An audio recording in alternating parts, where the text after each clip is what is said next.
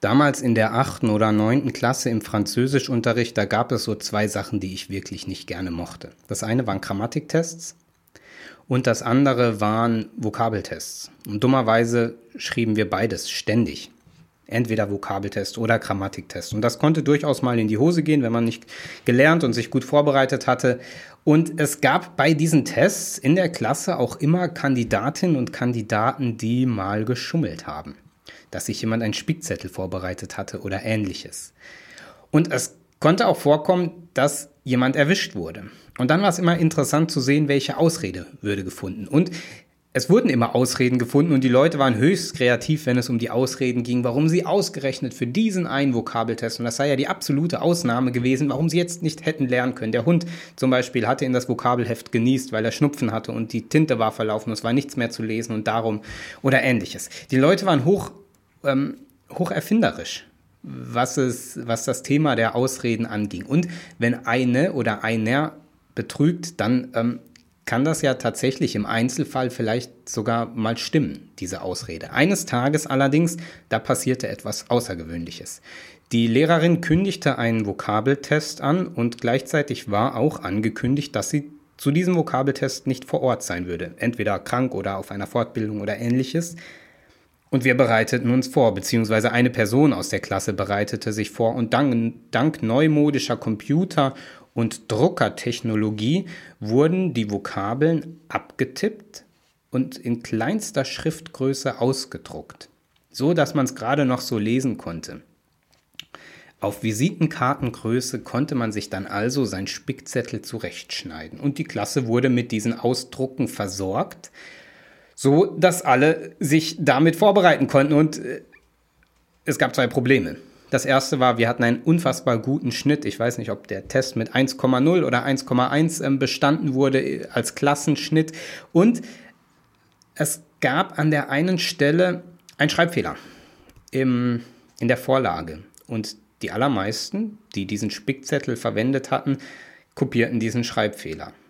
Es konnte natürlich auch sein, dass wir äh, Leute in der Klasse hatten, die so gut Französisch konnten, dass sie den Schreibfehler eigenständig ausbessern konnten. Auf jeden Fall, als die Lehrerin zurückkam, hatte sie eine Anklage gegen die Klasse. Ihr habt alle geschummelt. Wir schreiben den Test nochmal. Alle. Ihr habt alle betrogen.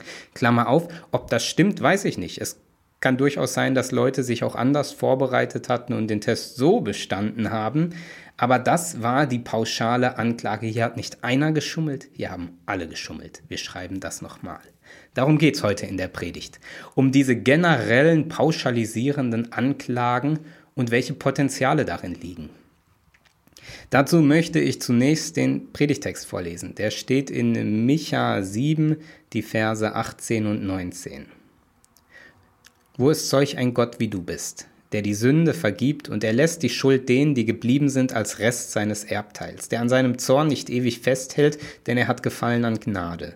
Er wird sich unser wieder erbarmen, unsere Schuld unter die Füße treten und alle unsere Sünden in den Tiefen des Meeres versenken.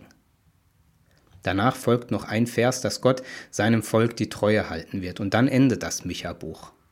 Mit diesem großen Ausruf, wo ist ein Gott wie du, der die Sünden vergibt? Gott, der die Sünden in den Tiefen des Meeres versenkt. Kraftvolle und starke Bilder. Das große Finale des Micha-Buches Vergebung. Ende gut, alles gut. Gott vergibt. Aber was, was eigentlich? Was vergibt Gott? Was versenkt er im Meer? Na, die Schuld, möchte man sagen. Und dann könnte man so ein bisschen weiterfragen, um zu schauen, ob man die Sache noch ein bisschen präziser bekommt. Was ist das? Welche Schuld? Die Sünde? Und man kann einfach mal weiterfragen, was ist die Sünde? Tja, was ist das? Ich finde, die christliche Theologie tut sich oft schwer darauf, das befriedigend zu, zu beantworten. Was ist Sünde? Was ist die Sünde? Was ist die Schuld? Worin besteht die? Wir sind da meines Erachtens sehr stark von Luther geprägt. Klammer auf, nicht nur zu unserem Vorteil, Klammer zu. Luther mit seinem persönlichen neurotischen Ringen, mit seiner eigenen Sündhaftigkeit. Wir sind außerdem vom Puritanismus geprägt und den sogenannten Conversion Narratives, also den Erzählungen, die die Menschen damals angefangen haben, in großer Masse zu produzieren und zu publizieren, nämlich die Geschichten, wie sie zum Glauben gefunden haben, wie sie zuvor gefangen waren in Sünd und, Sünde und Schuld und Welt und insgesamt und alles und dann an einem bestimmt benennbaren Punkt zur Erkenntnis gekommen sind, sich bekehrt haben und ein neues Leben angefangen haben. Diese Erzählungen, die dann irgendwann zu fast jeder christlichen Sozialisation dazugehörten, die entstanden oder wurden mit dem Puritanismus populär. Der Pietismus und die Aufklärung, die haben mir übrigens noch dazu getan, nämlich mit der äh, eigenen Selbstbegutachtung, der Selbstbespiegelung, der Selbstreflexion. Dieser, ja, man möchte fast sagen, Nabelschau der eigenen Fehler und Fehlerchen. Schuld wurde im Ergebnis im religiösen Bereich zumeist zu einer ganz individuellen Sache. Ich schaue auf mein Leben und ich entdecke darin Sünde. Und wenn ich noch genauer schaue, dann entdecke ich noch mehr Sünde. Und wenn ich gerade keine entdecke, dann ist das schon Sünde. Und dann muss ich noch genauer schauen und dann entdecke ich noch viel mehr Schuld und Sünde. Sünde und Schuld, ein rein individuelles ähm, Betrachten des eigenen Selbst. Und nicht nur Schuld, sondern auch damit Vergebung und Errettung wurde zumeist zu einer rein individuellen Angelegenheit. Wenn nur ich oder wenn es um meine Schuld und um meine Sünde geht, dann brauche ich ganz persönlich Vergebung und Errettung dafür. Ich glaube, das kann das Thema ein Stück weit banalisieren und wesentliche Aspekte, die meines Erachtens mit dazugehören und das Thema greifbarer und größer und wichtiger machen, aus dem Blick nehmen. Dazu möchte ich einen Blick auf den Propheten Micha und dann ein wenig allgemeiner auf die Propheten werfen. Worum geht es bei Micha? Micha, das war ein sozialkritischer Prophet, einer, der anprangerte und kritisierte, was damals alles falsch lief. Da sprach er darüber, dass die Bauern durch das Schuldenwesen um Haus und Hof gebracht wurden. Er prangerte betrügerische Machenschaften an. Er sprach über die Verelendung ganzer Bevölkerungsteile. Er schimpfte gegen die Führenden des Volkes. Er forderte Recht, dass das einzuhalten wäre, auch von den Großen, die es oft nicht anerkennen und verdrehen würden nach eigenem Gutdünken. Er prangerte Bestechung an. Er stellte sich auf die Seite der Armen und wehrte sich gegen deren Ausbeutung durch die Besitzenden und Einflussreichen. Er sprach über die Zerrüttung von Menschen, zwischenmenschlichen Beziehungen im Allgemeinen und schimpfte gegen die Bewohner der Stadt, die allesamt Lüge reden und äh, brachte den Ausruf, ob es denn überhaupt keine aufrechten Menschen mehr gibt. Das Prophetenbuch Micha, das wurde wie alle Prophetenbücher nicht vom Propheten selber aufgeschrieben, sondern es wurde hinterher, wurde seine Botschaft verschriftlicht, ergänzt, erweitert, um sie für kommende Generationen weiter fruchtbar zu halten, um sie weiterzutragen. Das Thema bleibt aber gleich, nämlich es läuft gehörig was schief im Lande. Das Micha-Buch, das hat einen ungeschönten Blick auf die Welt durch die Jahrzehnte und Jahrhunderte hindurch. Es läuft was falsch in dieser Welt, in diesem Land, mit seinen Bedrohungen, mit seinen Ungerechtigkeiten, mit seinen Katastrophen, mit der Armut und der Not, die herrscht. Und dann gibt es in dem Buch interessante Wechsel zwischen Unheilsankündigung und Heilszusagen, also zwischen Drohen und Hoffen, zwischen Strafe und Vergebung. Die hängen damit zusammen, wie die Situation eben wahrgenommen wurde. Ich will über den Zusammenhang von Schuld und Vergebung sprechen und eine Perspektive anbieten, die, wie ich finde, oft unterbetont wird. Denn man kann etwas Interessantes beobachten, wenn man bei den, wenn bei den Propheten von Schuld gesprochen wird. Da geht es allermeistens um kollektive Schuld. Die Schuld des Volkes oder die Schuld einer Gruppe, die Untaten einer gesellschaftlichen Schicht. Die Schuld wird fast immer im Kollektiv verstanden. Ihr macht das. Alle sind so. In jedem Kurs Psychologie für den Hausgebrauch lernt man, dass alle Aussagen mit Verallgemeinerungen nie stimmen. Da mag was dran sein, das ist gewiss äh, zu einem gewissen Grad richtig. Es ist ein Wert darin, genau hinzuschauen und präzise über Verfehlungen zu sprechen und nicht verallgemeinernd. Ich glaube, darum geht es überhaupt nicht bei den Propheten. Da geht es nicht darum, nur zu verallgemeinern und es geht nicht darum, die Schuld in der Weise ähm, zu benennen, dass alle genau das machen müssten. Also, dass nur gesagt wird, wenn wirklich alle das so gemacht haben, sondern es geht darum, einen bestimmten Effekt zu erzielen bei dem, was gesagt wird. Es soll etwas Bestimmtes zum Ausdruck kommen, nämlich eine Erschütterung, ein Erschauern angesichts der destruktiven Macht von Schuld im Kollektiv. Diese Anklagen der Propheten, dieses ihr und dieses alle und die Menschen und die Städter und die Menschen auf dem Land und so weiter, diese Anklagen sind ein Ausruf der Erschütterung über die zerstörerische Macht von gehäufter Schuld. Ein Erkennen, da läuft was schief im Laden. im Land, auf der Welt. Da liegt etwas im Argen oder mehr noch, da liegt alles im Argen. Nicht der ein oder andere im Volk hat was Böses gemacht, nein, insgesamt läuft es falsch. Aufs Ganze gesehen ist es schlimm, ist es Not. Die Schuld des Einzelnen, meine Güte, die lässt sich oft genug erklären, warum, wer, wann, was gemacht hat. Dafür finden sich Ausreden und Erklärungen. Aber das Ganze, davon sprechen die Propheten, das Ganze lässt einen erschüttert zurück und erkennen, hier läuft was schief. Diesen Gedankengang finden wir immer wieder in der Bibel an verschiedenen Stellen Schuld als Kollektivgeschehen. Moment, will der aufgeklärte Mensch rufen, das ist doch pauschalisierend und daher falsch. Ja und nein. Ich glaube, es geht gerade nicht um einen forensischen Nachweis von Schuld, sondern um die Erkenntnis und Erschütterung, die Welt, wie sie ist, die Zustände, wie sie sind, voller Schuld, die sind voller Not, voller Hass, voller Missgunst. Hier läuft was schief. Wir entdecken diesen Gedankengang auch im Neuen Testament. Paulus, der ja immer darum bemüht ist zu beweisen, dass der Mensch Sünder und damit erlösungsbedürftig ist, auch da ist meines Erachtens ein großes Ringen darum zu zeigen, dass der Mensch an sich, nicht der einzelne Mensch mit dem, was er verkehrt macht, sondern der Mensch als Kollektiv, dass da was nicht stimmt. Und auch bei Jesus entdecken wir, dass er über Gruppen klagt oder Wehrufe über gewisse Städte hat und sein Schrecken über die Zustände zum Ausdruck bringt.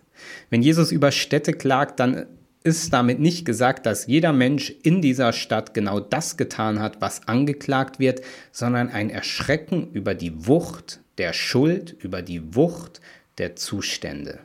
Natürlich gibt es konkrete Schuld, natürlich gibt es Menschen, die Dreck am Stecken haben und manche sogar ziemlich viel. Doch oft, fast immer geht es in den prophetischen Anklagen, den Unheilsankündigungen, so gewalttätig die oft sind, um das Erschrecken vor dem Kollektiv, vor der kollektiven Schuld, die sich da auftut, von der Wucht der Schuld im Plural. Wenn ein dumpfer und dummer Gewalttäter auf Polizisten und Einzelhandelsläden losgeht, dann ist es ein dumpfer und dummer Einzeltäter. Wenn mehrere hundert loskrawallen, dann ist es ein erschütternder Ausbruch von Gewalt. Dann erschrickt man über das, was da geschieht. Wenn einer betrügt, dann ist er ein Betrüger. Wenn ganz viele betrügen, dann leidet Mensch und Welt. Wenn ein Bauer oder Fleischfabrikant seine Tiere quält, dann ist es ein böser Einzeltäter. Wenn das ganze System darauf angelegt ist, Menschen und Tiere zu quälen, dann ist etwas gewaltig falsch. Dann erschrickt man vor dem, was man da an Bildern sehen kann. Wenn einer Juden hasst und vernichten will, dann ist er ein gefährlicher Antisemit. Wenn ein ganzes Volk mittut, dann ist das Völkermord. Kollektive Schuld hat enorme Wucht. Im religiösen Bereich, da wird zumeist von individueller Schuld gesprochen und auch von individueller Vergebung. Und ich glaube, damit geht ein ganz wesentlicher Aspekt verloren. Die großen Vergebungsbilder der Bibel, die großen, utopischen, schönen Bilder, die eine Welt aufzeigen, die anders sein kann, das sind kollektive Bilder zuallermeist. Da wird davon gesprochen, dass Gott diese Welt erlöst und nicht das nur auf sie selbst bezogene Individuum. Da soll etwas Großes und Ganzes wieder heil werden, weil das davor im Argen lag. Die Anklage der Propheten, aber auch die Vergebungsbilder, die gelten im Normalfall nicht dem Individuum mit seinen einzelnen moralischen Verfehlungen und seiner individuellen Vergebung, sondern sie gelten einem Kollektiv, einer Gruppe. Das entspricht, wie ich finde, nicht so ganz dem klassischen Wege, wie wir uns angewöhnt haben, in den evangelikalen oder evangelischen Bereichen der Theologie und Gemeindewelt darüber zu sprechen. Da geht es um mich und um meine Sünde und um meine Errettung und vielleicht auch die, äh, die der anderen, aber immer auf das eigene Selbst bezogen. Und ich glaube, es geht um mehr. Ich glaube, es lohnt sich neu diesen Aspekt von Schuld und Vergebung in den Blick zu nehmen und so darüber zu sprechen, dass nicht der, dass der Fokus nur auf dem Individuum liegt. Wenn man Schuld und Errettung jedem Einzelnen einreden will, dann kommt man nämlich in so ganz seltsame theologische Konstrukte wie die Erbsündenlehre oder ähnliches. Die Sünde wird dann zum vererbten quasi genetischen Defekt, damit der Mensch dann auch gerettet werden kann oder muss. Da müssen Menschen auf einmal graben und suchen, um in sich diese schlimme Sünden und Schuld zu finden, dass sie dann auch sich so richtig gerettet fühlen können. Ich erinnere mich an diverse Taufzeugnisse, die ich in meinem Leben gehört habe, wo genau diese Spannung Spannung spürbar war. Da musste jemand, der sein Leben lang schon fromm und brav gelebt hat und jetzt begründen sollte, warum er getauft werden will, auf einmal kreativ werden, um die ganzen Sünden zu finden, vor denen er gerettet werden soll. Das zeigt sich dann in so Formulierungen wie Jesus ist für meine Schuld gestorben oder ähnliches. Betonung auf meine Schuld. Welche denn genau? Na, alles, so vieles. Der Blick auf die Welt zeigt doch, da gibt es eine Wucht an Schuld. Und die belastet Menschen und Beziehungen. Alles. Und diese Wucht muss gelöst werden. Diese, diese Masse an Schuld, der muss doch was entgegengestellt werden. Das ist die Schuld, die wir alleine nicht gelöst kriegen. Meine Güte, die einzelnen Sachen, die ich angestellt habe in meinem Leben, davon sind die meisten noch damit gelöst, dass ich Entschuldigung sage und versuche, mich zu bessern. Aber dass auf einmal etwas anders werden kann auf der Welt, dass, dass es da eine Not gibt, die im Meer versenkt werden muss, dass, dass es in der Welt Situationen und Gemengelage gibt, wo Vergebung hin muss, als Auflösen von Konflikten, von Gewalt, als Befreiung von Unterdrückung, als Aufkeimen von Hoffnung, als neues Leben, das aus schlimmen Verhältnissen entwächst, das ist mehr. Das ist mehr als meine eigene innere Verkrümmtheit auf meine Fehlerchen und Fehler. In diesem großen Zusammenhang, da würde Vergebung tatsächlich etwas verändern. Ich finde es spannend zu schauen, was und wie und warum Jesus gestorben ist. Denn auch bei Jesus, da ist diese Wucht kollektiver Schuld zu entdecken. Da ist nicht der oder die eine, die versagt hat. Für alle Einzelnen lassen sich Erklärungen finden, warum Judas so gehandelt hat oder Petrus oder Pilatus oder die jüdische Obrigkeit oder wer auch immer. Die Wucht bekommt das Ganze, wenn es zusammenwirkt der Hass der religiösen Oberen, die Gleichgültigkeit der Römer, der Sadismus der Folterknechte, das Verraten und Verkauftwerden von Jüngern und Freunden, das Verleugnet werden, das Verlassenwerden, die Verachtung, der Spott der Vorübergehenden, diese ganze Ladung kollektiver Schuld schlägt hier zu und lässt deutlich werden, hier läuft was schief oder mehr noch, hier läuft alles schief. Und natürlich, natürlich gilt Gottes Zuwendung, und die befreiende Erfahrung, Schuld loslassen zu können, jedem Menschen einzeln.